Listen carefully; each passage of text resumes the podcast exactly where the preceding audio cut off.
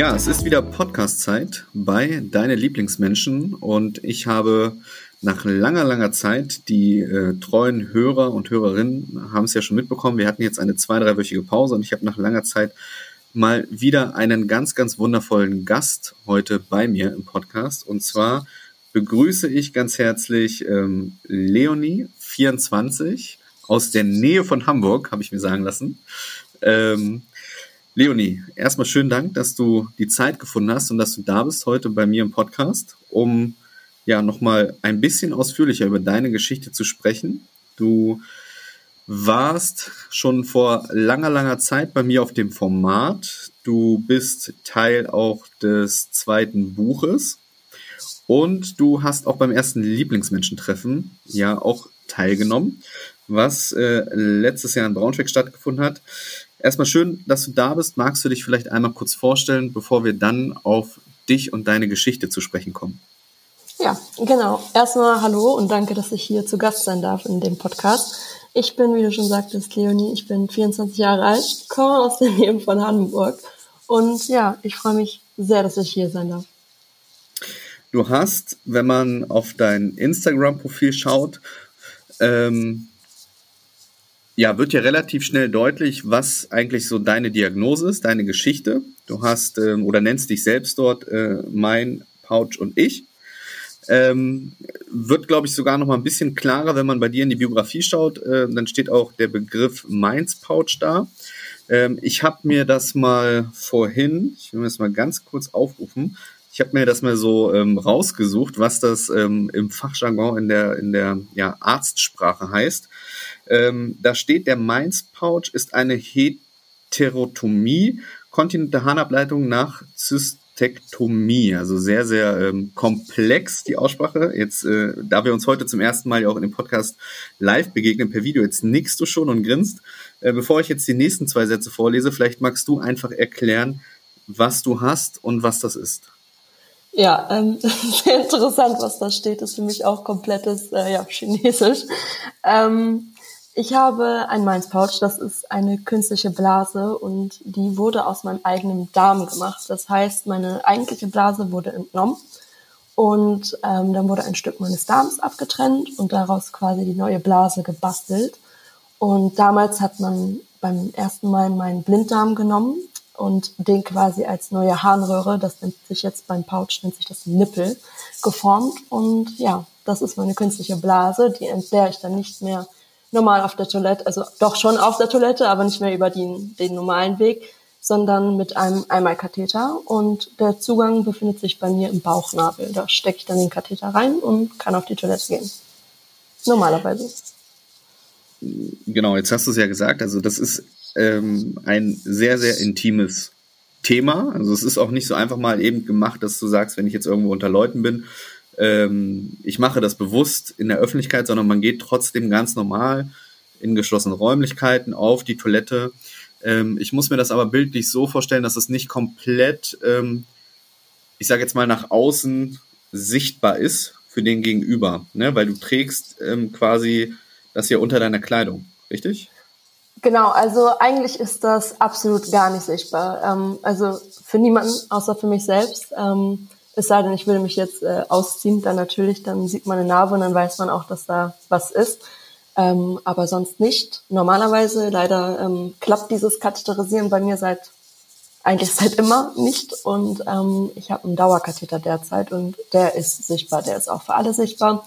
Das ist halt ein Schlauch, der immer im Bauchnabel einliegt, also in diesem Mainz-Pouch einliegt und einen Ablaufbeutel hat. Und der ist sichtbar. Hm.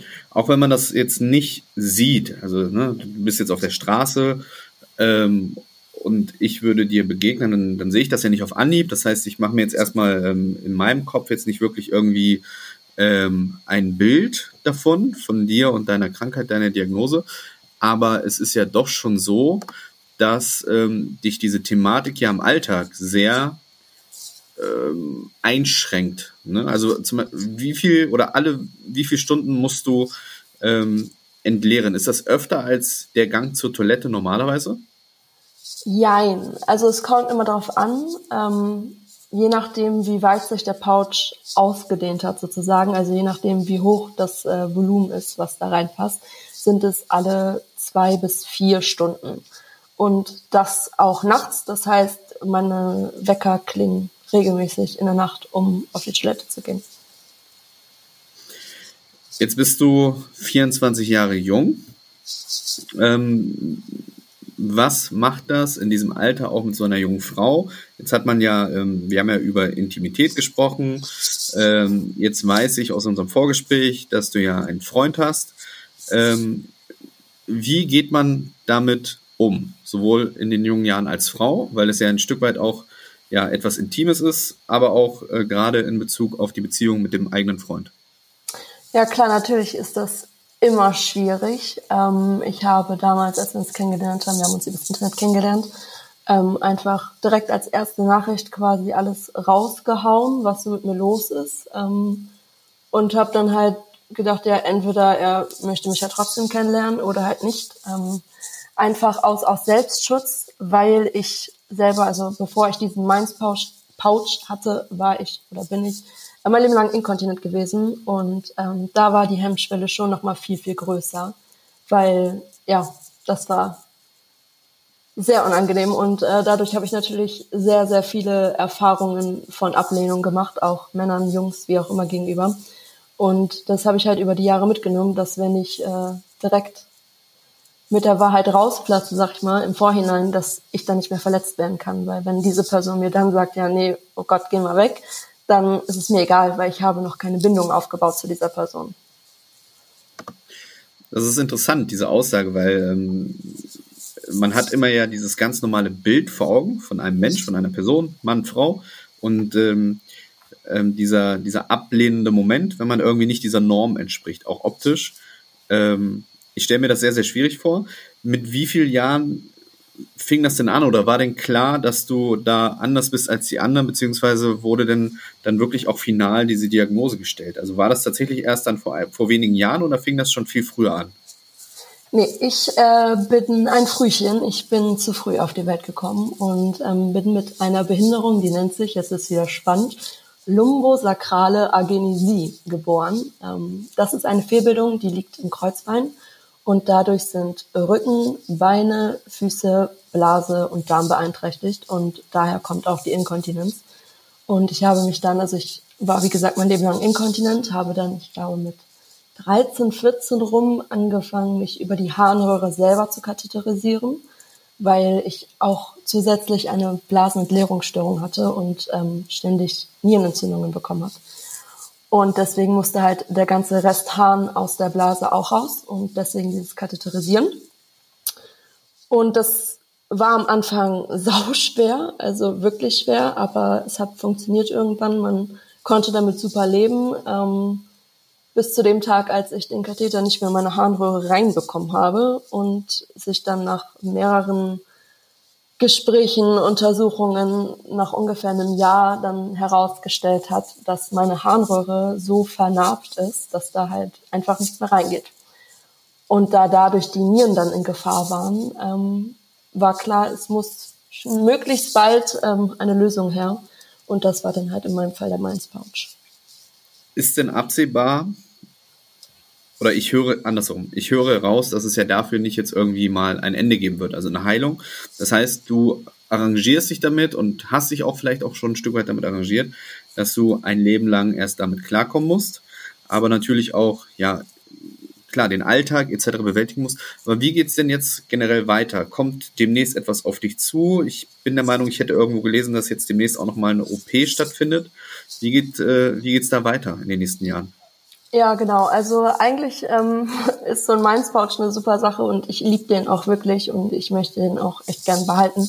Ähm, das ist momentan bei mir so, ja, die Frage, ob äh, das klappt, dass ich den behalte, denn das mit dem Selbstkatheterisieren über den Bauchnabel klappt bei mir gar nicht, weil ich einen neurogenen Darm habe und mein Pouch ist der aus meinem Darm ähm, gebaut. Neurogen bedeutet, dass der sehr ausgeleiert ist. Und ja, das ähm, macht halt, dass der Pouch quasi in sich zusammenfällt und dadurch komme ich mit dem Katheter da nicht durch. Jetzt wird im Ende November nochmal eine Operation durchgeführt, wo erneut ein Stück meines Darms abgeschnitten wird und nochmal ein neuer Eingang gebaut wird an einer anderen Stelle, um dann zu gucken, ob ähm, ja das so funktioniert, ob das klappt, sei dahingestellt. Der Arzt sagte dann zu mir, ja, ähm, wir können das so versuchen. Ich habe sofort Ja gesagt und er meinte, ja, aber Frau Backhaus, es ist wirklich nur ein Versuch und ähm, für mich war aber klar, ja, weil ich glaube, ich würde es mein Leben lang bereuen, wenn es vielleicht doch geklappt hätte und ich es niemals ausprobiert hätte. Und deswegen hoffe ich, dass nach dieser Operation endlich alles gut ist und ähm, ja, ich dann halt, ja klar, immer noch ein bisschen eingeschränkt, aber mit einem super tollen Pouch leben kann, weil das ist einfach so eine geile Sache. Also das muss man echt mal sagen, was medizinisch möglich ist. Ähm, einfach Wahnsinn, weil damit kann man wirklich wahnsinnig gut leben und hat eigentlich bis auf, dass man halt nicht mehr durchschlafen kann. Mir würde jetzt so direkt keine weitere Einschränkung einfallen tatsächlich. Ist das auch der Grund? Jetzt, du redest ja gerade auch ein Stück weit über diese, über diese positiven, in Anführungsstrichen, bei dieser Geschichte, positiven Nebeneffekte und hast jetzt ja auch gerade so ein Plädoyer für den, für den Pouch ähm, ja, beschrieben. Ist das der Grund, warum du das auch auf Instagram so öffentlich machst, auch mit Bildern, dass du sagst, ähm, erstmal ja, das bin ich, das ist mein Leben, aber es gibt da medizinische Mittel und Maßnahmen, um das Ganze irgendwie ja erträglich zu gestalten? Ja, also das Ganze mit dem mit dem Instagram-Account ähm, war mehr oder weniger so eine Schnapsidee, sag ich mal. Ich lag im Krankenhaus und habe mich mal wieder total geärgert. Das war alles doof und ich war sauer. Ich war sauer auf meinen Körper. Ich war sauer darauf, dass nichts funktioniert und habe dann halt im Internet danach gesucht nach Leuten, denen es ähnlich geht und ich habe absolut nichts gefunden einfach gar nichts. Und dann habe ich gedacht, gut, wenn ich jetzt nichts finde, dann mache ich das jetzt halt einfach. Ähm, und habe dann diesen Account gegründet, einfach um Ansprechpartner zu sein, um anderen Menschen Mut zu machen, um über urologische Probleme zu sprechen, weil das ein riesiges Tabuthema ist, was ich sehr, sehr gerne ein bisschen weiter enttabuisieren würde, weil es einfach eigentlich keinen Grund dafür gibt, denn jeder Mensch geht auf die Toilette und über welchen Weg ist es auch total egal und ich weiß selber, wie schlimm es ist, nicht darüber zu sprechen und ich weiß, wie sehr man sich dafür schämen kann. Aber ich weiß mittlerweile auch, dass es dafür absolut keinen Grund gibt. Inwieweit hat dir das Format da geholfen? Weil du warst ja schon relativ früh dann bei mir und ich höre dann immer als Feedback von den Lieblingsmenschen und das, das deshalb die Frage, weil ich das ganz gerne hier auch mal ähm, öffentlich thematisieren möchte, dass es da immer sehr viel ähm, zu, nicht nur Zuspruch gab, aber auch dieses Vernetzen. Unglaublich wichtig ist, dass man auch mal Menschen trifft und kennenlernt, die sowas ähnliches haben. Also inwieweit hat dir das Format und das Veröffentlichen der deiner Geschichte auf dem Format geholfen? Also tatsächlich sehr. Ähm, es kamen super, super viele Leute und ich war erstmal so, oh mein Gott, das war so gar nicht geplant. Ähm, ich hatte, glaube ich, in der Nacht dann auf einmal über 1000 neue Leute auf meiner Seite und sehr, sehr viele Nachrichten, die ich mir alle durchgelesen habe. Viele Betroffene, jetzt nicht unbedingt mit Mainz-Pouch, aber auch mit ähnlichen Problemen. Ähm, und es war einfach schön zu hören, dass sich andere Betroffene freuen, dass es jemanden gibt, der offen darüber redet. Ich habe auch sehr viele Nachrichten bekommen, wie dass sich Leute wünschen würden, so darüber offen zu reden, wie ich es tue. Und ähm, ja, ich habe viele Leute, mit denen ich regelmäßig im Austausch bin. Ähm, und was mir hilft und was sicherlich auch denen hilft, ist einfach, dass ähm, ja man über diese Plattform einfach darüber sprechen kann und sich nicht mehr alleine fühlt. Und ich zeige auch auf meinem Instagram jetzt nicht nur die tollen Seiten, sondern auch wirklich die beschissenen Seiten, gerade ähm, auch wenn es mir nicht gut geht, wenn ich weinen muss. Alles zeige ich, weil ich einfach finde, dass es zum ja, wahren Leben einfach dazugehört. Und ich finde es ganz, ganz schrecklich, wenn man dann immer nur dieses ähm, glückliche Instagram-Leben sieht und sich so denkt, warum ist denn mein Leben eigentlich so traurig? Ähm, und das immer so toll. Und ja, es ist, nee, es ist einfach schön, ähm, ich konnte auch schon sehr vielen Menschen helfen, ich konnte sehr vielen Menschen Mut machen und ich habe damals zu meiner Mama gesagt, wenn ich mit diesem Account nur einem Menschen Mut machen kann oder helfen kann, dann ähm, hat sich dieser Account gelohnt und der hat sich sowas von gelohnt. Ich bin so, so froh, dass ich diese Entscheidung damals getroffen habe, ähm, auch wenn ich eine Riesenangst hatte, weil ich mich natürlich auf allen Ebenen angreifbar gemacht habe, auch in meinem Umkreis. Ich habe mit vielen negativen Nachrichten gerechnet, ich habe aber keine einzige bekommen. Ähm, selbst von damaligen Schulkameraden, die mich in der Schule gemobbt haben, habe ich Nachrichten bekommen, wie es tut mir leid und krass, was du alles durchmachen musstest und toll, dass du jetzt äh, ja so weit bist du darüber reden kannst. Und ja, ich denke, es ist auch ein Stück weit Selbsttherapie gewesen und es hilft mir auch immer noch sehr, das einfach alles loszulassen. Ja. Mittlerweile folgen dir ja auch über 5000 Menschen auf deinem Kanal. Ähm, aber du hast viele Dinge richtigerweise auch angesprochen und ähm, so diese Klammer auch rund gemacht, weil mir geht es tatsächlich auch ähnlich. Ähm, ich hatte ja zuletzt auch in einer Folge, Podcast-Folge, wo ich ja alleine nochmal über den Ursprung des Formates gesprochen habe, warum, wieso, weshalb.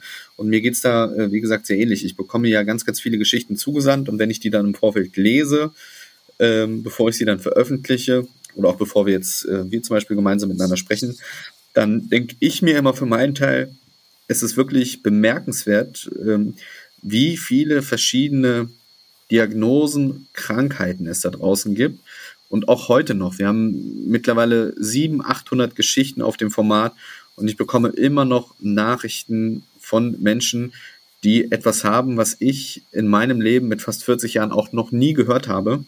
Und äh, wenn ich dann aber das Feedback bekomme von dir, von anderen hautnah, die dann sagen, und wenn ich nur einem Menschen Mut mache oder mich mit einem anderen vernetzen kann, der dasselbe hat wie ich, ähm, ich glaube, dann habe auch ich meinen Job erfüllt mit diesem Format, ähm, dass man diese, diese, nicht nur diese Sichtbarkeit hat, sondern den Menschen auch da draußen irgendwie, ja, äh, hilft äh, und ihnen gleichzeitig auch sagt, so, egal wie tief am Boden du bist, egal wie beschissen es dir geht, egal welche Krankheit du hast, erstmal A, du bist nicht allein und B, es gibt tatsächlich dann auch noch Menschen, auch wenn das jetzt blöd klingt, aber die haben noch irgendwie was Schlimmeres, was krasseres, ähm, etc. pp.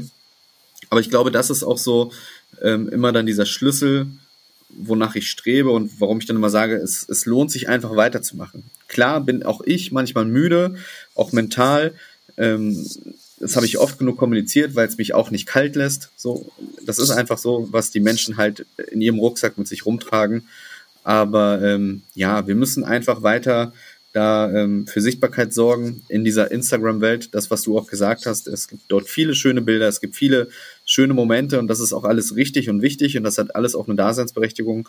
Aber ähm, genau solche Leute wie du, wenn die den Mut aufbringen, sich intim zu zeigen oder über intime Dinge zu sprechen, dann muss man halt einfach da sein und zuhören. Das ist, glaube ich, ganz, ganz wichtig. Ähm, ja, das ist halt auch das, was wir ja im Vorfeld vor dem Gespräch ja auch thematisiert haben und warum es auch einmal im Jahr dann auch Treffen gibt, wo ich versuche dann ähm, ja echte oder Lieblingsmenschen plus Abonnenten des Kanals ja irgendwie zusammenzubringen in dieser realen Welt. Also ne, tatsächlich, ähm, um einfach zu gucken, ähm, wie kann man da nochmal einen anderen Austausch äh, generieren oder wie kann da nochmal ein anderes Netzwerken stattfinden. Das ist ähm, schon sehr, sehr wichtig. Wenn du einen Wunsch frei hättest für deine private Zukunft, was wäre das heute?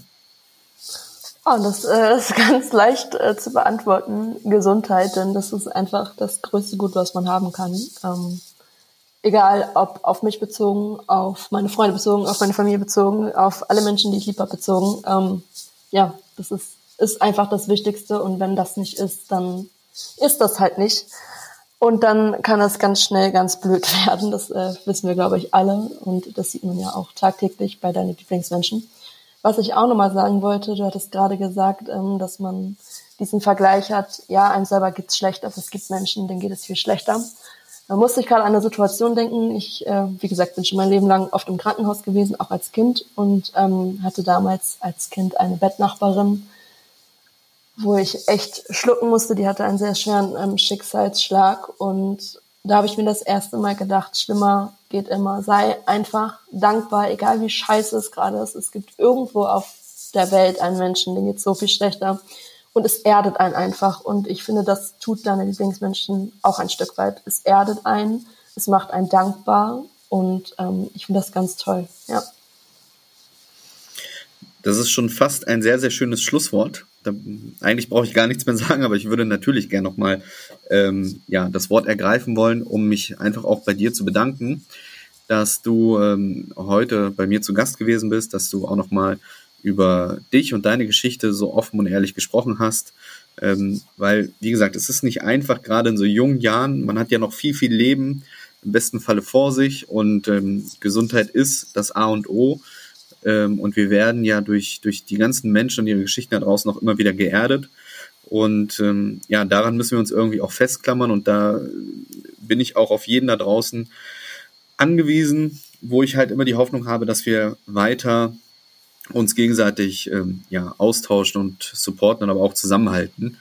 Ähm, gerade in diesen nicht einfachen Zeiten, die wir da draußen erleben, ähm, sind wir das Spiegelbild der Gesellschaft und ja, bin einfach auch dankbar, dass es so Menschen wie dich gibt, die dann dieses Format einfach mit ihren Geschichten auch mit Leben füllen, weil ähm, das ist einfach auch die Wahrheit. Ohne euch würde es das Format ja so in der Form gar nicht geben ähm, und wir würden die Menschen auch so wahrscheinlich gar nicht sichtbar machen können und auch zusammenbringen.